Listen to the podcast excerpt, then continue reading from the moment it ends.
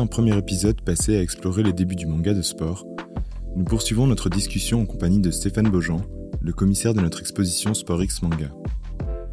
Dans un Japon en reconstruction, le manga s'est, en quelques décennies, imposé comme un objet culturel roi dans l'archipel nippon, accompagnant des mouvements sociétaux de grandes envergures et véhiculant ses idées d'abnégation et de dépassement de soi. Comme nous l'avons vu, il entretient par ailleurs des liens étroits avec les Jeux olympiques et les pratiques sportives japonaises. Dans ce second épisode, nous allons découvrir comment le manga de sport est passé d'un phénomène national à un phénomène planétaire utilisé jusque dans la communication des Jeux olympiques de Tokyo 2020. Je suis Théo, en charge de la programmation des événements du musée, et vous écoutez le second épisode d'À la croisée des Jeux, autour de l'exposition Sport X Manga.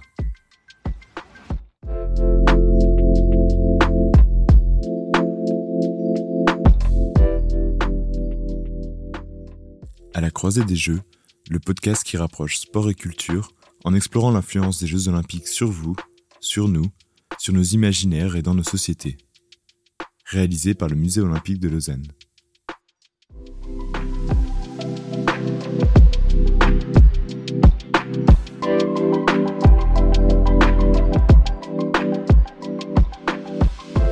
Dans le premier épisode, nous avons quitté les mangas de sport s'épanouissant dans le style du Supokon, où la dureté de l'effort et des épreuves traversées par le héros faisait sa valeur. Qu'en est-il, Stéphane, des grands titres qui vont suivre?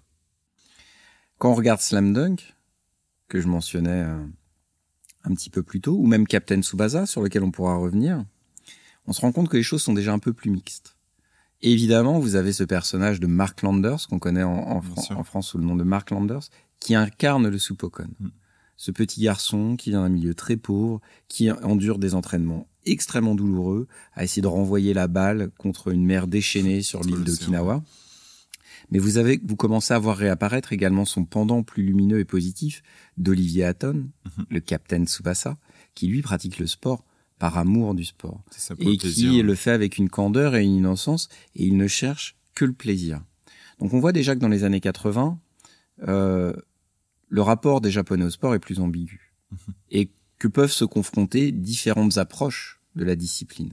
Certaines plus douces, plus lumineuses, plus positives, et d'autres plus endurantes, plus violentes, peut-être plus volontaires aussi. Mhm. Quand on arrive dans les années 90 et qu'on passe à Slam Dunk, le Supokon a complètement disparu. C'est l'histoire d'un jeune voyou qui veut intégrer une équipe de basket pour plein de mauvaises raisons, qui sont pas du tout celles du sport, et qui va découvrir au contact de ses collègues, de ses coéquipiers, qu'il y a une émulation très positive et qu'en fait, il va jouer de mieux en mieux, il va se dépasser, non pas pour devenir quelqu'un euh, qui se réalise dans la souffrance, mais qui endure la souffrance pour faire plaisir aux autres. Donc il y a vraiment une autre approche du sport, qui est une approche du, de plaisir, de collaboration et de dépassement de soi, non plus de soi à soi, mais de soi pour les autres. Mhm. Oui, complètement. Et cette approche de plaisir, euh, c'est incroyable de se dire qu'elle est exploitée dans des sports qui sont finalement totalement inconnu du grand public japonais. On parlait d'Olive Tom tout à l'heure, qui est l'un des exemples les plus frappants. En 1980, lorsque l'auteur, M. Takahashi, décide de faire un manga sur le football, absolument personne ne connaît ce sport au Japon. Mhm. Il y a bien eu un ou deux mangas qui ont essayé de populariser ce genre dans les années 70, mais ça n'a convaincu personne comble de malchance pour cet auteur qui débute et qui doit donc faire ses gammes dans un manga de sport, le baseball commence à perdre en, popularité.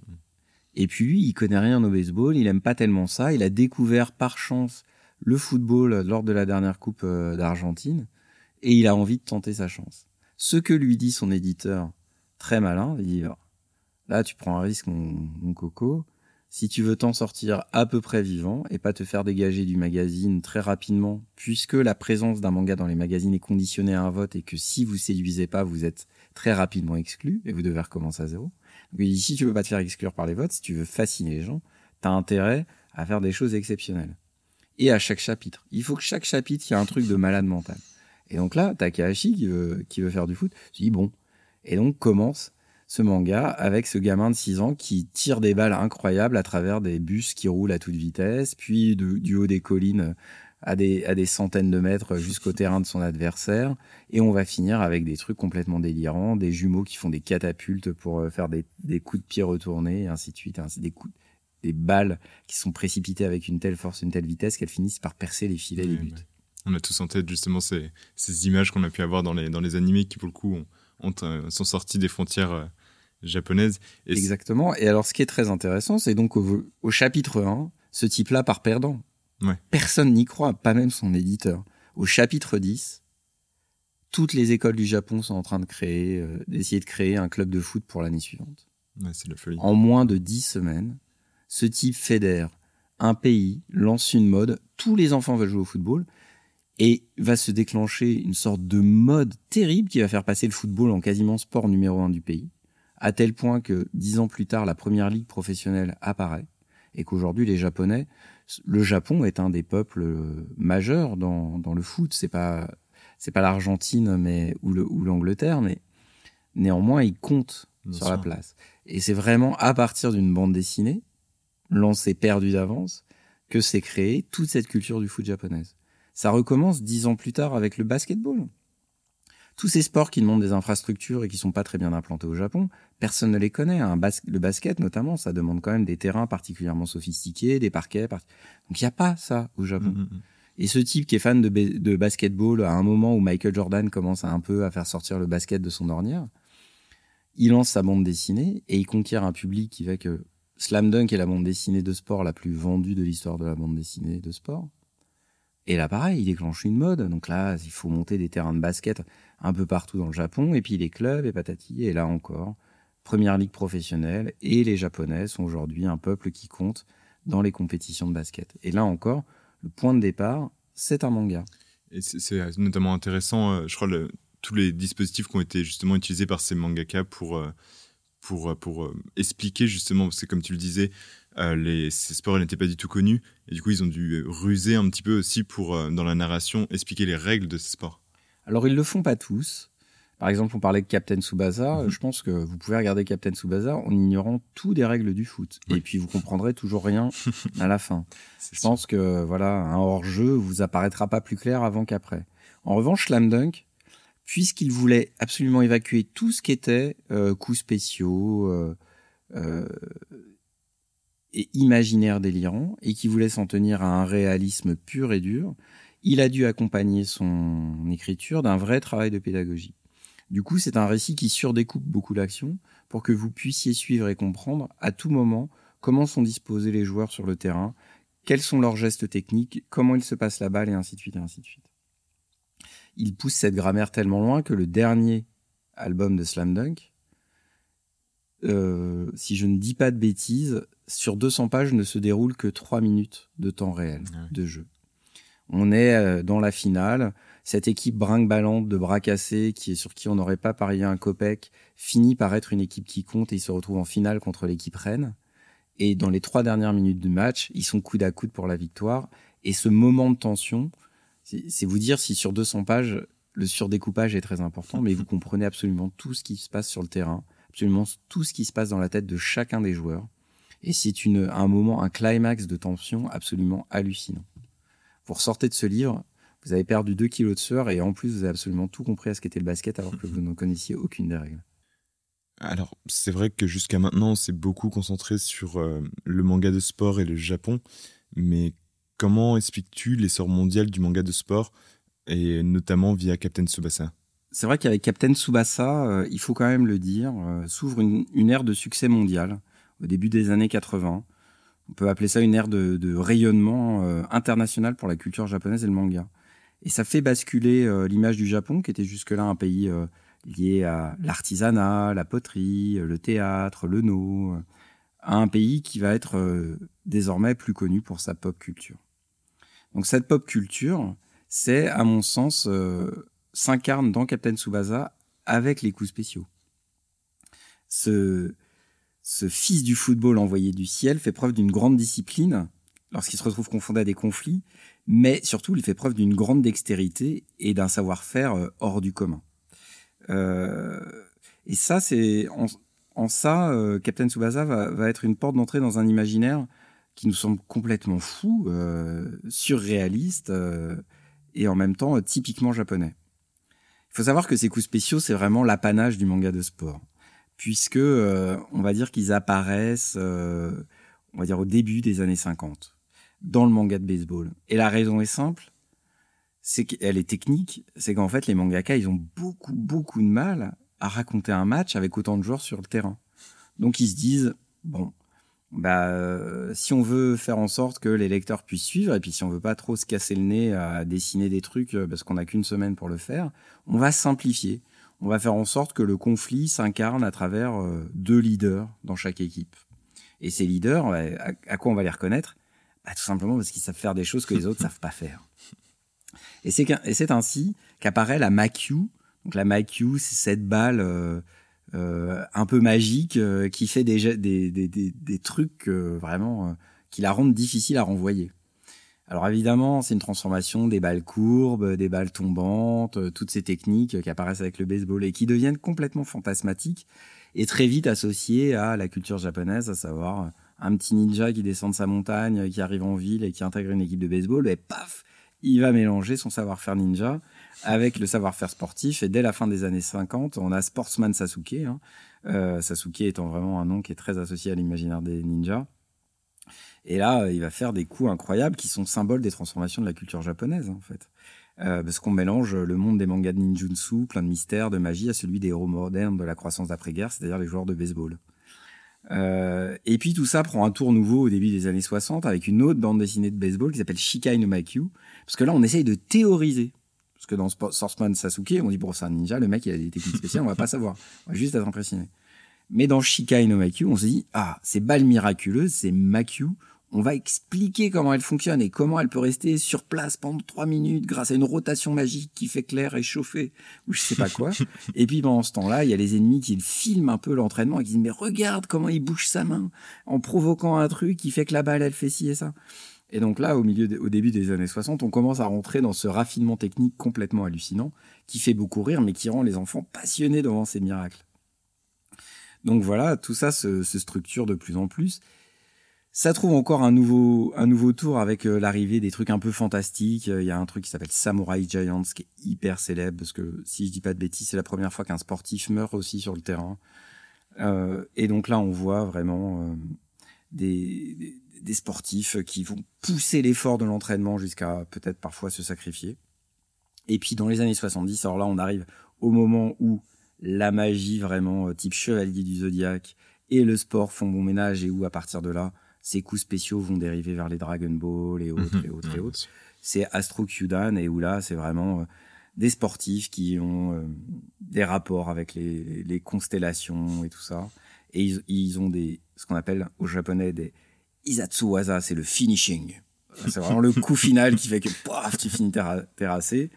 Donc là, euh, c'est le début des années 70.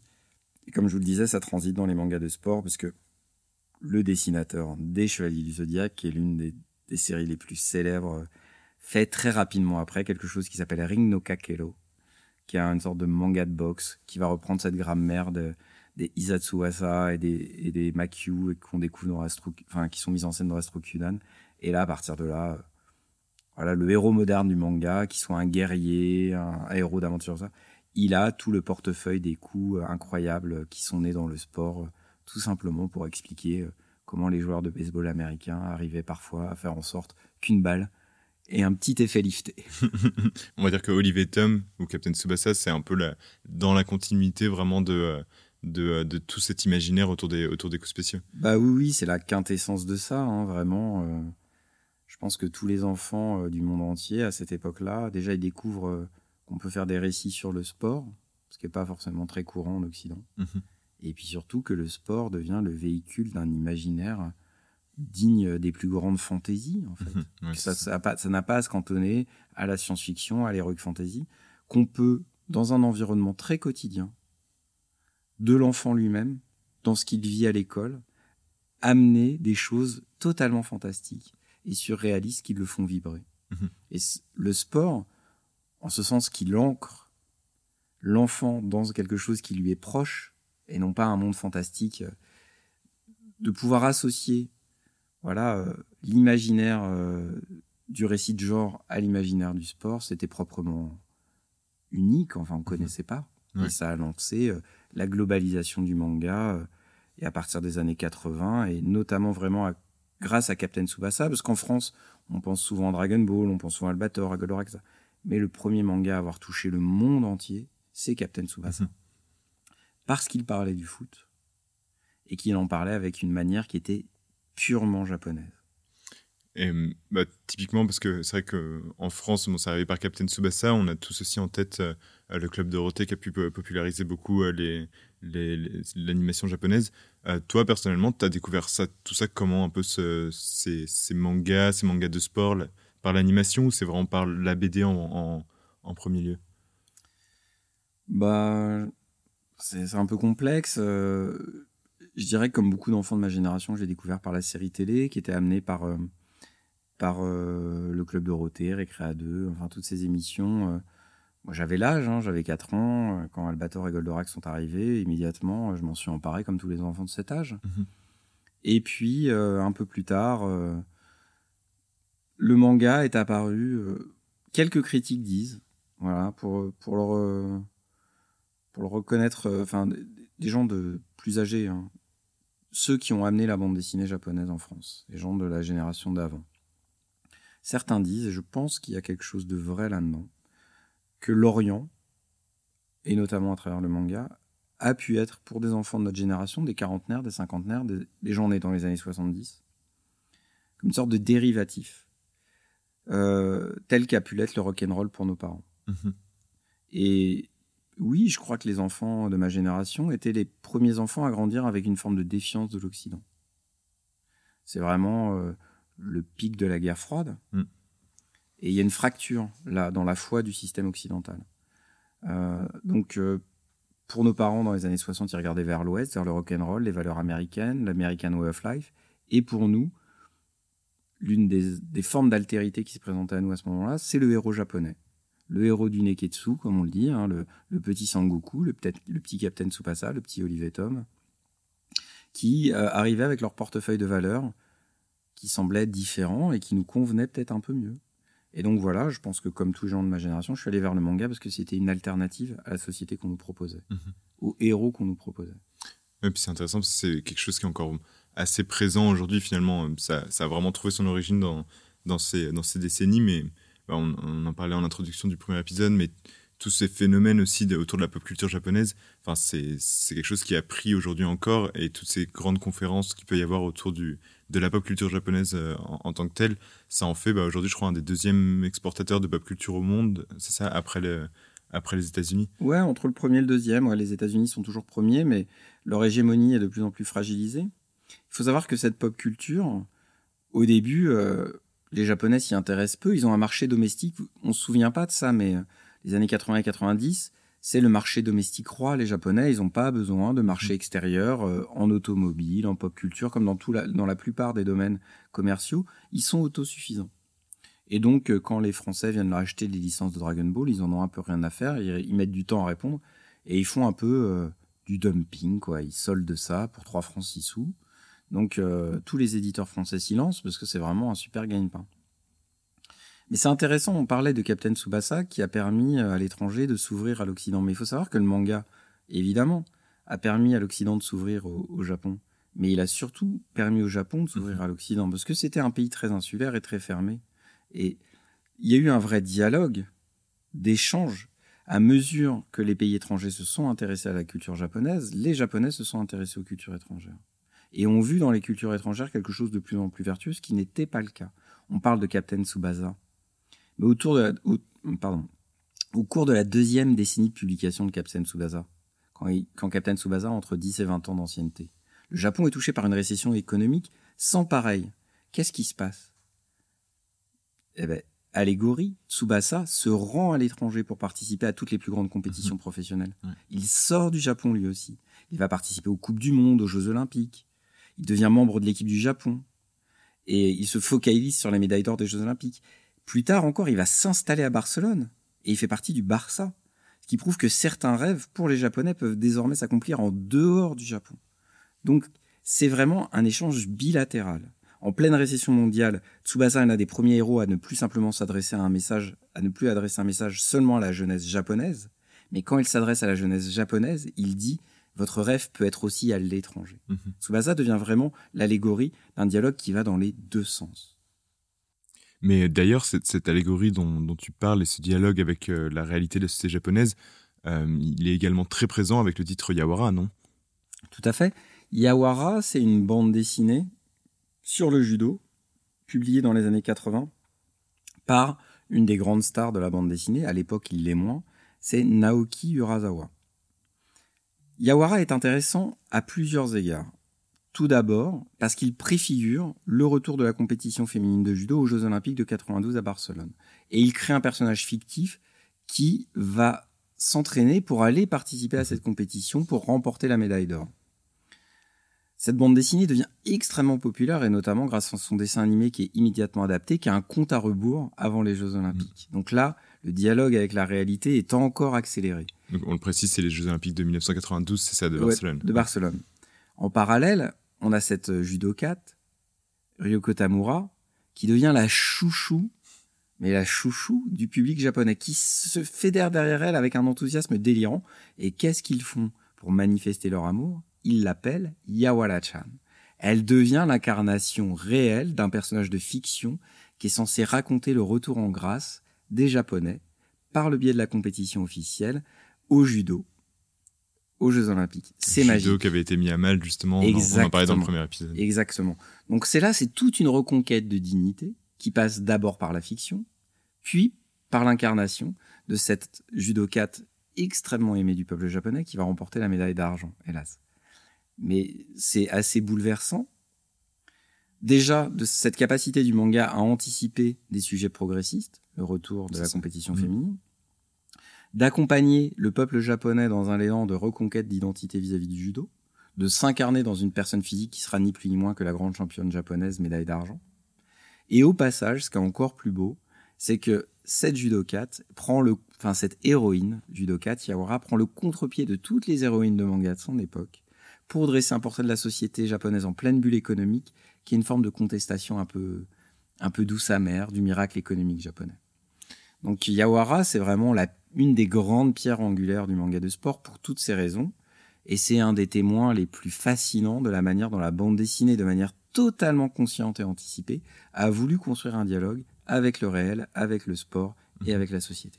Mais c'est vrai qu'on on en a, on en a, on pas encore aussi beaucoup parlé, mais ce, cette, cette présence des personnages féminins aussi dans le manga de sport, elle est assez importante parce qu'on on pourrait se dire de prime abord que voilà, toutes les valeurs dont on a déjà parlé peuvent être considérées aussi comme assez euh, virilistes, mais il y a énormément de personnages féminins qui sont euh, quand même traités de façon, enfin, d'une façon assez progressiste, comme, euh, comme on, en parlait pour Yawara pour l'époque. Bah bien sûr, la bande dessinée japonaise, comme toute forme d'expression, elle elle témoigne de tout un tas de courants, d'idées, d'opinions politiques antagonistes, diverses et variées. C'est, la place d'un débat public. Mhm. Euh, c'est vrai qu'on a beaucoup parlé d'Attack Number One euh, et du volleyball, de Yawara, mais euh, même euh, à cette époque-là, au début des années 80, on voit apparaître les premiers mangas de sport et notamment de baseball qui commencent à mélanger comédie de mœurs, comédie romantique, personnages féminins et baseball, parce que après 20 ou 30 ans de manga de baseball, on a un peu essoré le sujet et pour se renouveler, on commence à, à croiser les genres. Je pense particulièrement à Touch euh, de Mitsuru Adachi, qui est un grand classique qui scène deux frères jumeaux qui sont amoureux de la même voisine, l'un vivant dans l'ombre de l'autre et étant amené, à suite à un accident assez grave, à prendre la place de son frère jumeau et à marcher dans ses pas et à se réaliser et ainsi de suite, ainsi de suite. Donc oui, oui, le manga de sport a pu être à certains moments et sous la plume de certains auteurs, parfois des choses un peu identitaires, un peu archaïques, et puis parfois des choses complètement naïves, progressistes, voire même volontairement euh, ouvertes au progrès.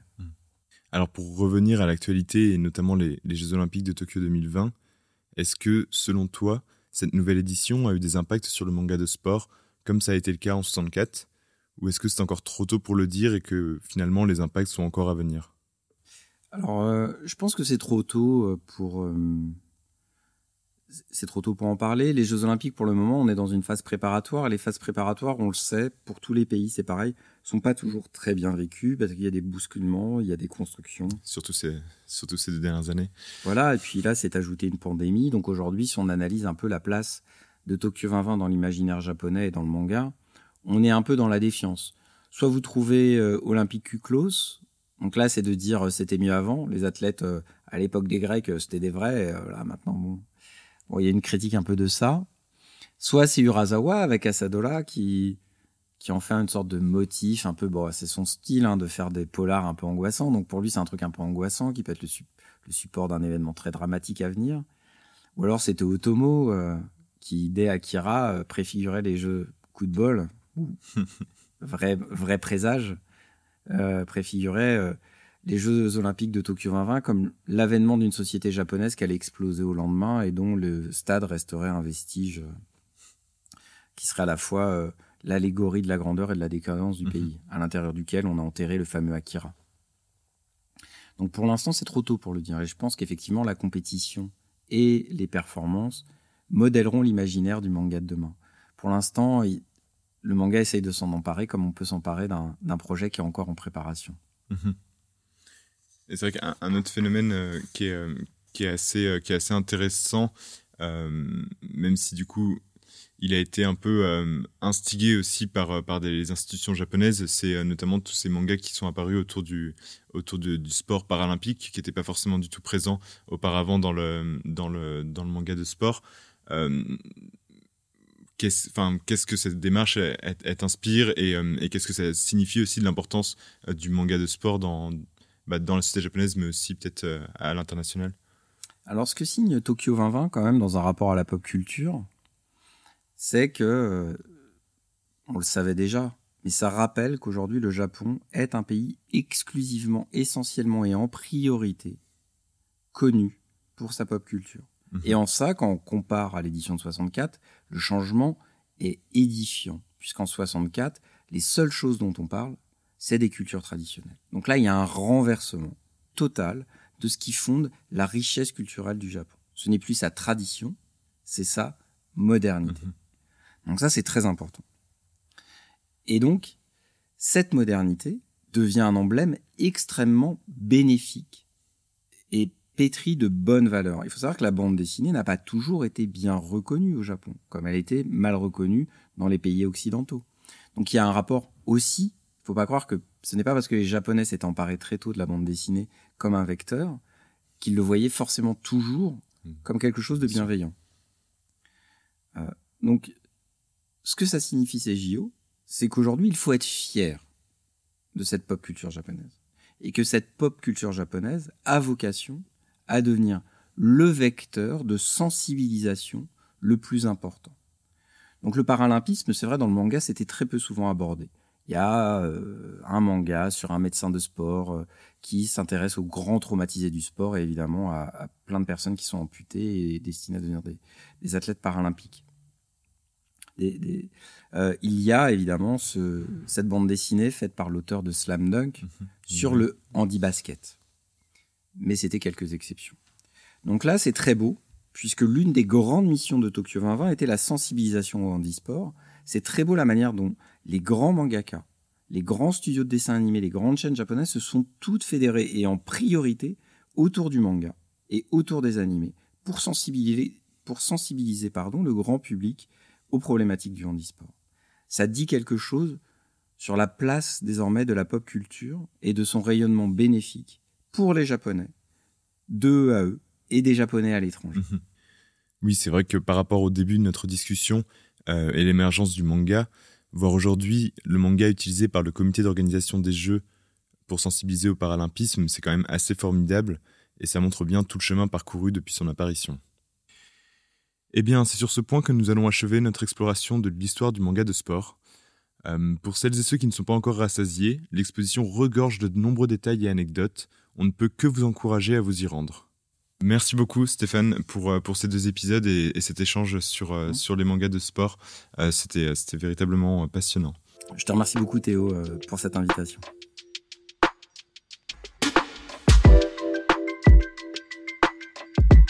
Cet épisode vous a plu? N'hésitez pas à nous le faire savoir par commentaire ou en le notant de 5 étoiles sur votre réseau d'écoute préféré. On vous rappelle que l'exposition Sport X Manga est visible au Musée olympique de Lausanne du 18 mars au 21 novembre 2021.